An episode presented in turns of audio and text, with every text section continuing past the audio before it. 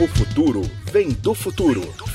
Este é o podcast da revista MIT Sloan Review Brasil. Toda semana, Pedro Nascimento e convidados desenvolvem três grandes pontos para que os protagonistas da quarta revolução industrial consigam imaginar seu futuro e trazê-lo para ser construído no presente.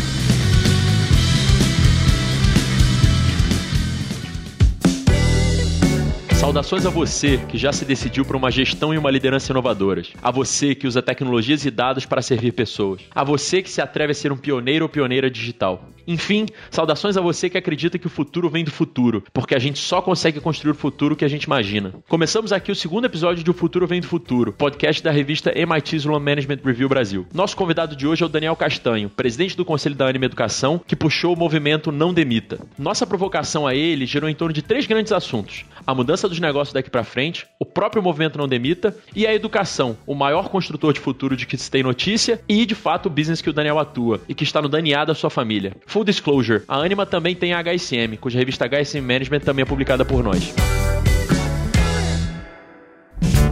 Daniel, seja muito bem-vindo ao nosso podcast da Ematíssimo Review Brasil. É um baita prazer te ter aqui, falando um pouco sobre, sobre futuro, né? O nome que a gente escolheu é justamente O Futuro Vem do Futuro, e é um prazer conversar com uma pessoa que de fato está trabalhando ativamente para a construção de novos futuros para o nosso país. Então seja muito bem-vindo. É um prazer todo meu estar aqui com você, quer dizer, é um prazer enorme estar, estar aqui com vocês. E, Daniel, eu queria muito começar, é, até por, por já conhecer e saber que é incrível, conhecendo um pouco da sua trajetória de empreendedor, né? Porque é, tem uma, uma, frase famosa no mundo de business que a gente usa muito na MIT, aquele negócio do what business are you in, né? Que negócio que se atua e, e olhando de fora fica, fica fácil perceber que acho que seu negócio é um negócio de construção de futuro, né? educação talvez seja a melhor forma de construir futuros. Super encaixa aí com o tema do nosso podcast. Então, queria saber como é que, qual foi a sua trajetória de empreendedor? Como é que você chegou nesse, nessa vida aí de, constru, de construtor de futuros, talvez? Acho que desde cedo tive uma influência muito grande dos meus pais pais, porque eu brinco que eu vivi num mundo de abundância. Né? Abundância é diferente de excesso.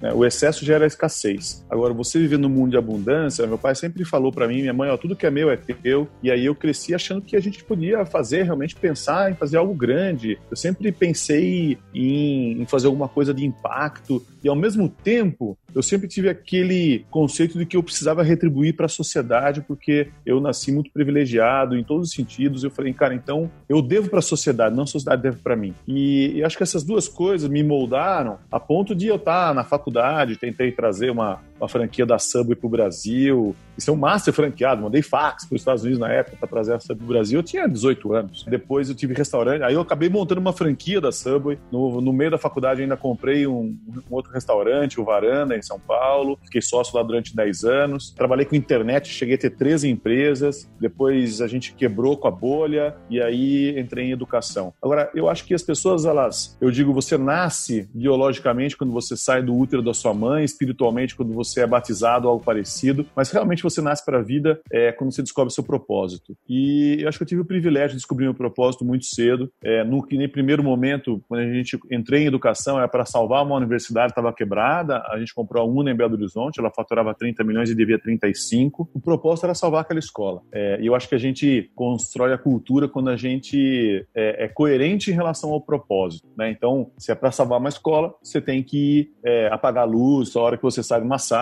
e não promove ninguém, não tem salário, essas coisas todas. E a gente foi amadurecendo, depois eu queria que a segunda-feira de manhã fosse melhor do que a sexta-feira à noite para todo mundo que trabalhasse conosco, e a gente conseguiu, faz muitos anos que a gente está entre as 100 empresas melhores para trabalhar no Brasil, é, mas, mas aí, amadurecendo, é, acho que o propósito é de transformar o Brasil pela educação. E aí eu acho que a gente trabalha com o que há de mais nobre no ser humano, que é a capacidade de sonhar, que é a capacidade de, de crescer. Santo Agostinho dizia que a beleza do ser humano é que ele não nasce pronto. Eu poderia acrescentar, ele também não morre pronto. A gente veio aqui para a gente evoluir, para a gente crescer, a vida toda. O que vale é o aprendizado. Eu acho que esse momento que a gente está vivendo agora é um momento de muita reflexão, onde todo mundo muitas vezes fala: ah, se eu tivesse muito dinheiro, eu parava de trabalhar, me aposentaria. E eu acho que não, né? É, está todo mundo agora percebendo que você precisa ser útil. Então, se você tiver essas duas coisas, Um, você é útil, você faz alguma coisa que agrega valor para a sociedade, as outras pessoas precisam de você, você faz alguma coisa que faz diferença para o mundo, para as outras pessoas. E ao mesmo tempo, você tem o desejo de aprender, de crescer, de sonhar, aí sim eu acho que, para mim, este é o verdadeiro empreendedor. Para mim, empreendedor é diferente de empresário. empresário corre risco. E empreendedor trabalha por uma causa, um propósito. Então, eu posso dizer que eu, eu nasci, é, de alguma maneira, com várias características que me permitiram ter essa postura de empreendedor, mas o meu processo foi amadurecendo, foi crescendo e ainda está crescendo muito. Então, eu acho que, que ser empreendedor é tentar fazer alguma coisa que faça diferença para o mundo. Ou seja, se você deixar de existir, você vai fazer falta. E eu estou é, nesse processo evolutivo como empreendedor. Incrível, Daniel, incrível. E, e te ouvindo, é, é muito fácil perceber que apesar da, né, da ânima, né, como, como empreendimento ser super bem sucedido, é fácil ver a sua fala o quanto o impacto social, a importância daquilo na vida das pessoas é talvez o mais relevante, né? E acredito que muito possivelmente daí que venha o resultado positivo, daí que venha o sucesso, né? E ligado a essa ideia do não só do propósito, mas do impacto positivo que você tem causado, eu queria muito te ouvir em relação a, ao movimento que você fundou né, nessa crise toda do Não Demita. Como é que foi isso? Como está sendo a adesão? E acho que especialmente o que isso tem ensinado nessa nova experiência desse movimento? É, na verdade, o Não Demite ele surge é, no momento, no primeiro momento da crise, eu acho que despertou um sentimento não tão nobre, vai, do ser humano. Todo mundo correu para o supermercado, tinha que comprar, correu comprar álcool gel e várias pessoas começaram a ficar preocupadas com o seu negócio e começaram a pensar no curtíssimo prazo e, e falaram que iam demitir, algumas aí inclusive demitiram. E assim que a gente passou a, a ficar isolado mesmo e começou a entender o que estava acontecendo com as comunidades, as pessoas que porventura iriam morrer, as pessoas que não tinham o que comer, elas são aqueles empreendedores que só são é, empreendedores por falta de emprego, né? Então é o vendedor de cachorro quente, de pipoca, manicure, assim por diante. Pessoas, 10 pessoas dentro da mesma casa, a falta de infraestrutura dos hospitais. Aí, acho que todo mundo começou a falar: não, a gente precisa fazer alguma coisa. E, e foi nesse momento que eu também, é, dentro da Anima, a gente hoje já doou 20 respiradores, tem mais de 4 mil pessoas trabalhando lá, é, nossos alunos fazendo telemedicina, aluno de medicina, enfermagem é, e fisioterapia, construindo máscaras, enfim, tentando fazer o que fosse possível, doando cesta básica. Ajudei na estruturação de algumas, algumas ações desse sentido. Mas aí você fala, cara, o que mais que eu posso fazer? Eu sou um empresário, eu conheço, né, conheço bastante gente, eu escrevi o um manifesto. Agora, o manifesto só com uma empresa assinando é, é muito frágil, né? Enfim, é quase um, um texto de, de, revolta. Mas aí eu mandei aí uma mensagem para mais de 20, 30 CEOs de grandes empresas, né? Estou falando de, dos três, né? De Santander, Bradesco, Itaú, mais XP, mais BTG, mais Magazine Luiza, Pão de Açúcar, Suzano, Brasa, é, sei lá, tem uma Vivo. E aí você tem uma, uma quantidade enorme de empresas que, assim, de maneira muito rápida aderiram. A gente, eu falei, não é mais um manifesto, é um movimento. A gente lança um site, o nãodemita.com. Em 10 dias, é, mais de 4 mil empresas aderiram. O que a gente tem aprendido, assim, acho que a responsabilidade maior dos empresários nesse momento é tomar conta das pessoas que trabalham na sua empresa. Né? Então, a gente tem que evitar, do mesmo jeito que a gente está evitando com o isolamento um colapso da infraestrutura de saúde para que ninguém morra por falta de UTI, a gente também tem que evitar o colapso do desemprego para que é, a gente evite um, um, número enorme de desempregados no Brasil e aí vai ser um colapso muito maior para a economia. Então, a gente tem que abrir mão do próximo trimestre, tem que entender tudo que o governo está fazendo, as, as leis, né, as, as, as mudanças, os incentivos que o governo está dando nesse momento, repensar o seu próprio negócio. Mas eu acho que tem muita. Tem empresa pequena, tem empresa de até 10 funcionários, até 50, até 200. Enfim, metade e metade de empresas grandes e empresas pequenininhas. E eu tenho visto que os empresários têm falado: olha, agora eu senti o que é ser empresário, eu senti o que é a responsabilidade de empreender e os grandes também estão responsáveis não só pelos empregos diretos, mas também honrar os seus contratos com seus fornecedores para evitar, evitar demissão indireta mas eu acho que há uma, um amadurecimento. Todos os CEOs que eu liguei, todos, no primeiro momento, disseram que eram completamente favoráveis, e aí uns tinham que pedir para falar com o conselho, outras pessoas, para ver se poderiam aderir oficialmente, abertamente ao movimento. Mas todos uma consciência muito grande que é, a gente não, já não poderia demitir. Então, eu digo que eu não. O meu mérito foi só ter escrito esse manifesto, depois vários ainda deram opiniões, mas é, sou muito mais um maestro do que a pessoa que, né, quem está fazendo show mesmo, quem está tocando, são as empresas que estão aderindo. Eu, eu, gostei dessa analogia do, do maestro, e até aproveitando todo esse contexto que a gente vive, Daniel, você sente que, que esse movimento está, acho que não só exigindo da gente, como talvez despertando na gente um, um novo jeito de liderar, porque talvez até trabalho remoto tem feito com que as empresas não consigam ter tanto controle sobre, sobre a vida das pessoas, né? Os líderes têm tido uma, uma percepção diferente do seu papel na empresa, né? Talvez ser menos o supervisor, o comandante, o controlador, e agora ter um papel de influente, de influência, ter um papel talvez de, de como você fez, né? De construir narrativa. Você sente que está emergindo um novo líder nesse, nesse momento de mundo que a gente vive? Ah, indiscutivelmente. Eu, eu acredito o seguinte: as empresas e as não vou nem chamar de líder, mas os chefes que trabalhavam no esquema comando-controle, querendo entender, querendo impor, querendo controlar efetivamente alguma coisa, é, esses aí, eles, eles vão, eles perdem completamente a sua liderança, né, não terá espaço para esse tipo de, de, empresa nesse momento, nem para esse tipo de, de, liderança nesse momento. Então a gente está hoje, é a gente sair do comando controle e trabalhar com empowerment, trust, accountability, ou seja, é empoderar autonomia, confiança. E o grande desafio vai ser o accountability. Quer dizer, como a gente repensar toda a nossa estrutura de governança, a nossa estrutura de remuneração, de valorização das pessoas. Então, as empresas, é, todo mundo vai ser empreendedor. Eu digo, ninguém mais vai ter funcionário. Né? Você vai ter sócios, são empreendedores arriscando com o CNPJ do outro. E os líderes. Então, é, se todo mundo vai ser nesse momento esses empreendedores, o que serão esses maestros? Né? O maestro será o mestre. Ou seja, é, no Oriente, nas artes marciais, o mestre é aquela figura que traz serenidade, traz lucidez, né? traz clareza, mas ao mesmo tempo ele inspira, ele provoca, ele, ele ilumina e ele administra por perguntas, não por respostas. Então, para mim, o novo desenho ele será composto dessas pessoas que eu considero que são mestres, que são as pessoas que que são os líderes que inspiram, que provocam, que iluminam e que fazem as perguntas corretas. E o que eram os funcionários serão empreendedores, serão pessoas que estão construindo aquilo, que que entende aquilo como se fosse sócio daquele lugar, e aí sim você tem uma estrutura que funciona num outro modelo, num outro dinamismo, e aí sim como que você vai organizar isso de maneira remota, a tecnologia veio para ficar, ninguém mais vai trabalhar o tempo inteiro estando junto, e eu, quando, quando eu digo estando junto, também é um novo conceito, porque a gente está repensando o conceito de lugar, de espaço, de tempo, é, a gente considera uma palestra com duas mil pessoas, que você só está vendo o, o cara pelo telão presencial entretanto, uma conversa igual a gente está tendo aqui é considerada distância. E essa aqui é muito mais de perto do que uma palestra que você está assistindo de alguém. Então, é, a gente vai repensar o que é ser de perto, o que é a distância, uh, lugar, síncrono, assíncrono, a maneira de se relacionar. Eu acho que tudo isso vai redefinir esse nosso modelo das empresas. E achei legal você, você comentar sobre né, palestra ou a conversa ou a aula, porque especialmente você que está tão imerso no, no, setor de educação, é, a gente, querendo ou não, até dois, três meses atrás, né, antes dessa crise, existia muito o conceito né, do, da educação presencial e do EAD, mas né, nesse momento a educação é AD, né? Não existe outra educação que não seja EAD nesse momento,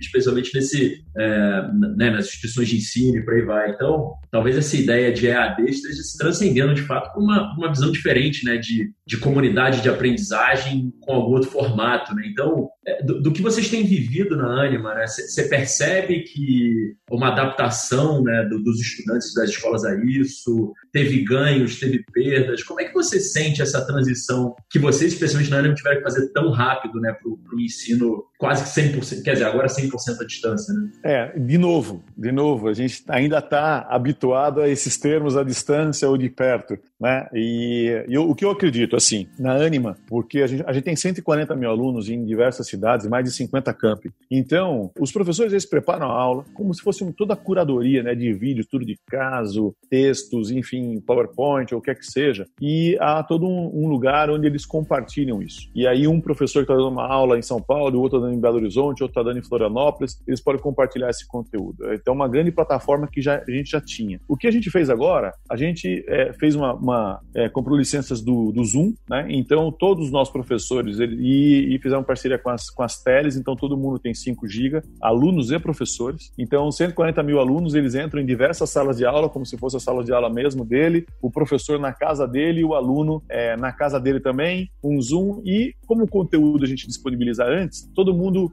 estuda antes e vem para as discussões, é, tendo discussões muito mais ricas e tudo mais. Então, a educação, ela vai mudar de uma maneira drástica. O que antes a gente falava que era ensino à distância, cara, o ensino à distância nada mais é do que o delivery conteúdo. Isso aí tinha na década de 80, que você comprava um curso por, por telefone e mandava essa apostila na tua casa, depois você mandava a prova, você fazia e mandava de volta. Esquece, a gente vai mudar de ensino à distância para aprendizagem com uso de tecnologia. Então eu falo uma aprendizagem de perto com uso da tecnologia. É um outro modelo que a gente não tinha até agora, onde você vai usar a tecnologia, por exemplo, por que, que eu, é, o professor professor tem que ler um PowerPoint numa sala de aula. Hoje, o que ele vai fazer? Ele vai lá e vai entrar com uma live com algum especialista. Então, o professor, muitas vezes, ele pode ser um generalista, o cara que inspira e provoca os alunos, mas não necessariamente o expert em um assunto ou outro, ou todos os assuntos. E esses assuntos que ele não é expert, ele pode chamar alguém que seja expert e pode falar para aquele,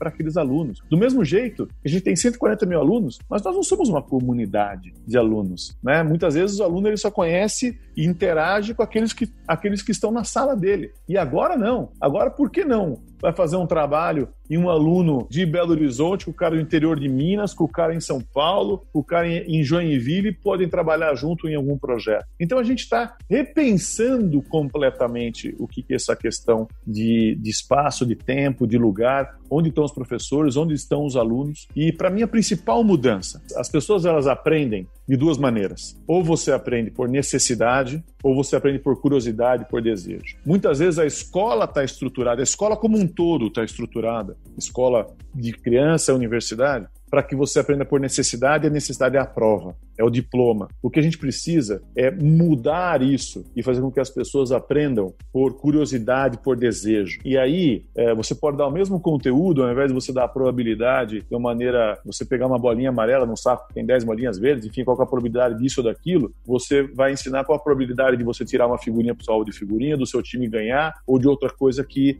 faça sentido para você. Então tem que ter significado. E aí sim, as pessoas vão aprender para elas e não para o outro. Então você tem que aprender para você, você tem que despertar o desejo, a curiosidade de você aprender, você tem que aprender com mão na massa, hands-on, espaço maker e tudo mais, é, é, de uma maneira ativa. Vai fazer com que você, quando você se formar, você vai ser esse empreendedor, empreendedor de si mesmo, protagonista da própria história. Você vai definir o seu percurso formativo completamente diferente do que é hoje. Você aprende de uma maneira passiva, só com as pessoas que estão junto com você e muitas vezes para você tirar uma nota numa prova ou pegar um diploma. Então, a gente já estava entrando na década da transformação da educação e agora, esse momento que está vivendo, nada mais é do que um catalisador desse processo, onde a tecnologia será desmistificada e o professor não mais a verá como rival. Muito pelo contrário, a tecnologia agora é, é algo indissociável ao aprendizado. Né? A palavra indissociabilidade ela será cada vez mais usada nesse momento.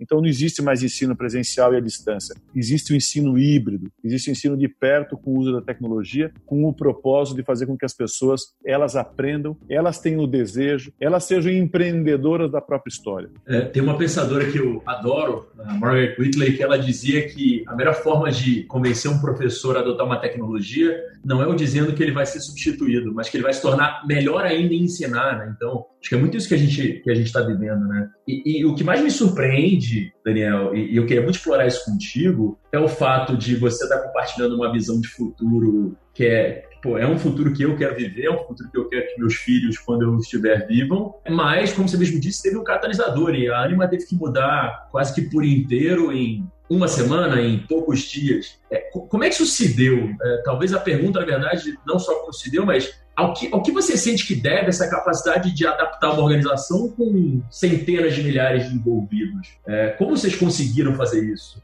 Que condições existiam para que vocês fossem capazes de fazer isso? Bom, eu acredito vou fazer um, um parênteses aqui. Nesse momento, uma das coisas que todo mundo deveria fazer é, é ser extremamente transparente com todas as pessoas que trabalham com você. Ou seja, se você tá, tem uma empresa, você está em crise, mostre tudo. Mostre, olha, quanto a gente está faturando, as dívidas que a gente tem, quanto que aconteceu agora, é, o problema, uh, enfim, né, os custos da empresa. Como se fossem seus sócios, como eu já disse, né? Como se fossem as pessoas que trabalham junto com você, como se fossem empreendedores. E você pode fazer isso porque você não foi responsável por esse problema. Você estava tá, tá indo tudo bem até dois meses atrás. E, e, e agora, então, essa crise, você não é o responsável pela crise, não é você que a causou. Então, seja transparente com todo mundo, porque aí as soluções serão muito mais criativas. A gente, é, nós na Anima, já temos essa mentalidade, né? Então, quando a gente abre capital, a gente deu ações para todo mundo, quando a gente fez agora o follow-on também. Efetivamente, a Anima tem não 8 mil pessoas que trabalham lá, mas 8 mil sócios. A gente tem muito já dessa mentalidade há muito tempo. E, outro, e outra coisa também, a gente não tem ensino à distância e presencial, o ensino já era híbrido. O que a gente fez foi aumentar essa hibridade, digamos assim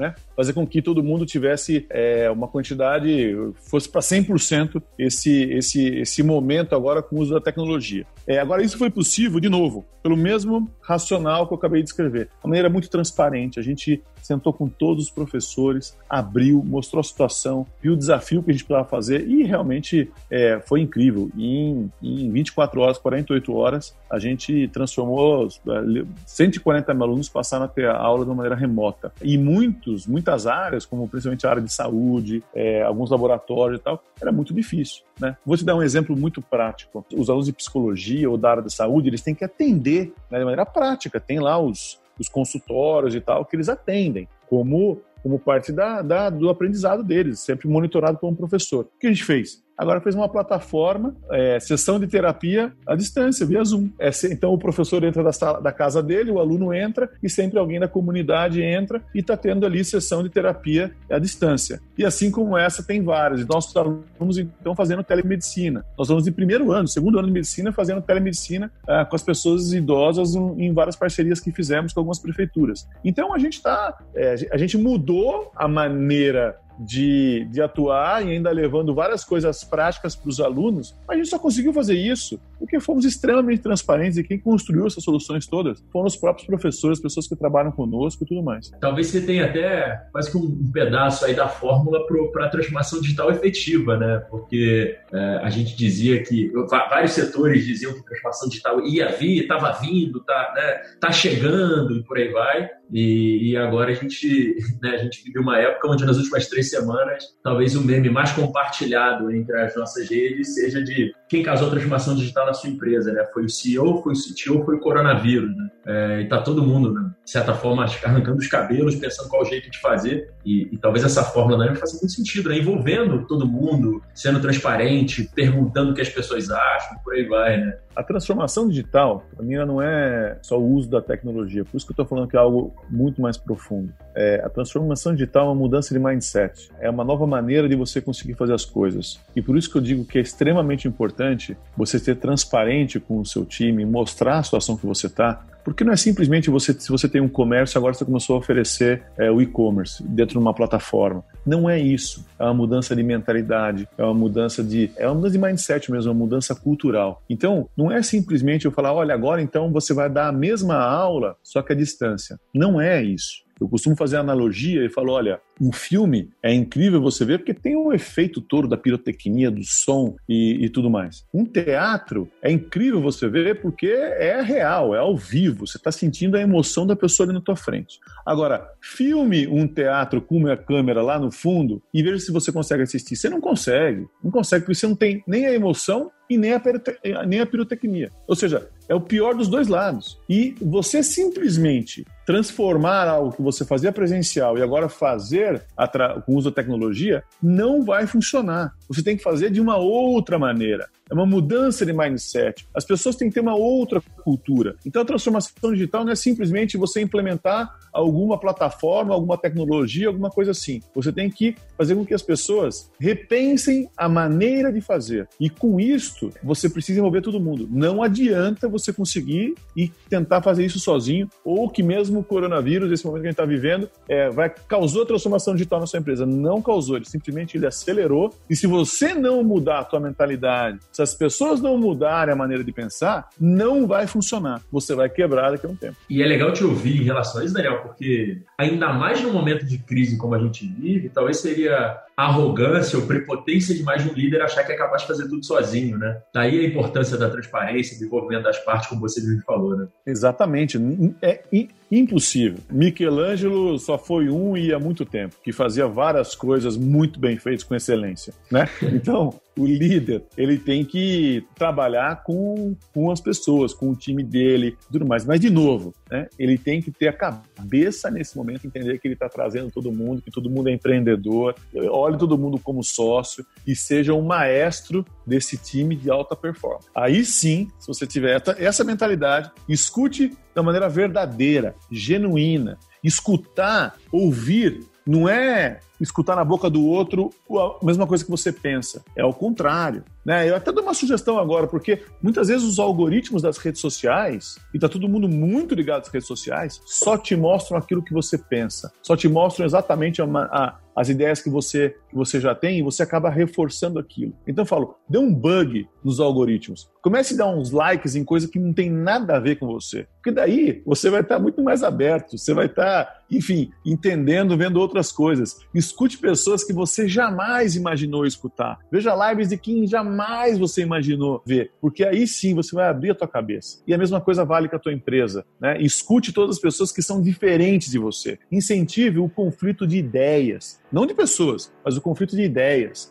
pergunte, questione e veja o que, que você pode fazer completamente diferente. E aí sim as soluções serão verdadeiramente criativas. E Daniel, caminhando para o fim da nossa, do nosso papo, que está maravilhoso e por mim duraria muito mais horas, a gente sabe que acho que questões como você mesmo trouxe, né, como trabalho remoto, como tecnologia, transformação digital, a gente sabe que tudo isso vem para ficar, né? Eu ouvi algumas frases engraçadas recentemente de alguns executivos me procurando falando, Pedro, é, eu não sei se quando acabar a crise eu quero voltar para o escritório, né? Então, a gente sabe que tem comportamentos que de fato vão se perpetuar. E muitos dos cenários têm sido construídos a partir disso, né? Talvez uma das principais organizações que têm construído cenários justamente é a Singularity, do qual a Anima é, é, é, sócia né, no Brasil por meio da HSM. Tem cenários que dizem que a gente vai para a barbárie, para o excesso de individualismo das pessoas. Tem cenário que diz que o, Estado vai ficar maior, né, que vai ter que cuidar disso. Tem, enfim, acho que o que mais tem são cenários é, diferentes, né, tanto mais pessimistas, mais otimistas, com mais abundância ou com mais escassez. E aí, até aproveitando o tema, né, o título do nosso podcast, o futuro vem do futuro, qual é o futuro que vem para você? Como você sente que vai ser sei lá, a nossa vida, o mercado, as empresas, ou enfim, o que você tem refletido sobre o futuro, como você acha que vai ser esse futuro que emerge partir dessa crise? Bom, eu acho, é, outro dia escutei uma coisa também incrível, que é, a gente achava que estava numa era de mudanças e acho que a gente está numa mudança de era. Ou seja, a gente está realmente, acho que mudando a maneira nossa de, a consciência e tudo mais. Então, eu, eu, eu vejo que as pessoas que ainda têm uma visão muito pequena e muito do, eu, é, elas não terão mais espaço, né? elas serão, enfim, elas serão meio que excluídas. É, as empresas também. E às vezes até pensar no nós é bacana, mas às vezes até pensar no eles. E eu acho que, que essa mentalidade, acho que está todo mundo amadurecendo, acho que a gente passa por um, por um processo de aumento da consciência, de entender realmente o nosso papel, entender o nosso papel dentro da sociedade, entender que a gente faz parte do mesmo ecossistema. Não adianta você ir bem se tem alguém do seu lado que está indo mal. Eu acho que, que as pessoas estão. A gente está tá realmente é, revendo, re, redesenhando as nossas relações como um todo. Eu acho que agora a gente tem espaço para colocar na pauta alguns assuntos, seja na sua família que você, que você não falava, seja é, na sua empresa, é, na sua sociedade de uma maneira um pouco mais estruturada, inclusive em termos de mundo, né? Quais são os grandes temas de mundo e tudo mais. Então eu acho que está é, todo mundo nesse momento muito sensibilizado em entender que um que um inimigo é, invisível redesenhou todas as, as, nossas, as nossas relações, né, o nosso papel dentro da sociedade. Agora, eu sou um cara, eu sou um cara que eu acredito que a gente vai estar tá, tá entrando num, numa nova fase, uma fase muito melhor, uma fase mais humana, né? Então, tem uma frase que diz o ser humano precisa ser humano. E eu acho que é isso, acho que a gente está entrando num, num, outro momento, entendendo o papel das empresas, é, vamos chamar chamado capitalismo mais consciente. Eu entendo o que você fala sobre o, o, o Estado forte. É, eu sou um liberal por ser empreendedor, enfim, você deve imaginar isso, mas até o, o mais frenético dos liberais é um pouco keynesiano no momento de pandemia. Né? Então você tem que entender o papel efetivamente da, do governo, o papel do Estado nesse momento é indiscutível. Entretanto, é um momento keynesiano para que você volte a ser a ser liberal, mas para que isso aconteça, os empresários e empreendedores têm que fazer um sacrifício também de uma maneira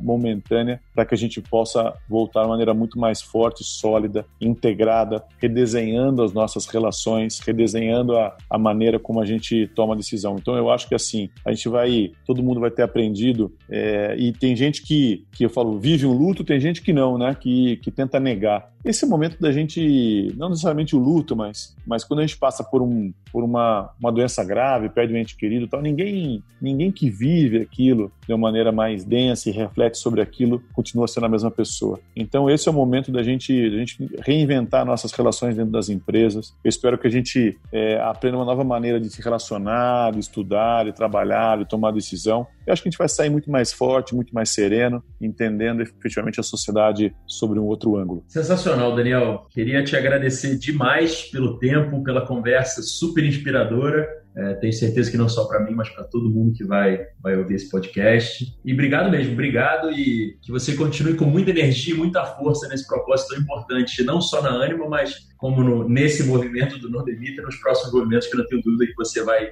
liderar daqui para frente. Obrigado.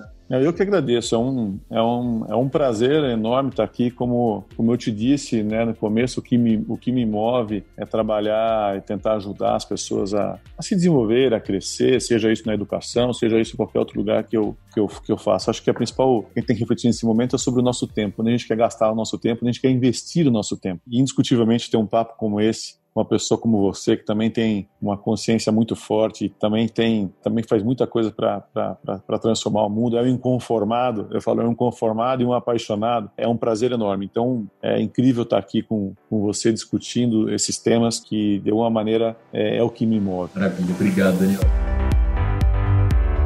Nesse papo com o Daniel, três pontos ficam muito evidentes. Primeiro, a importância de cultivar uma cultura de adaptabilidade dentro da organização.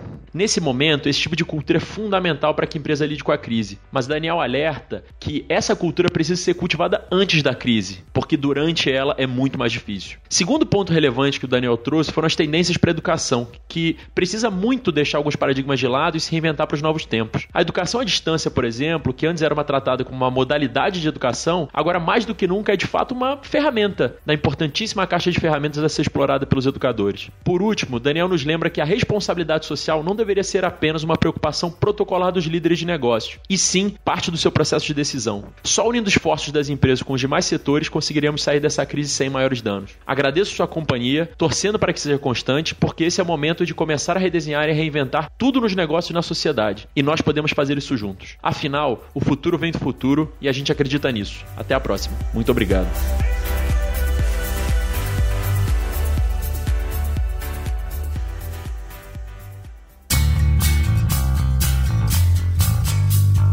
Este foi O Futuro Vem do Futuro, o podcast da revista MIT Sloan Review Brasil, com mais três grandes pontos que ajudam os protagonistas da quarta revolução industrial a imaginar seu futuro e trazê-lo para ser construído no presente. Conheça mais sobre nós em mitsloanreview.com.br. Muito obrigado por sua companhia e até a próxima.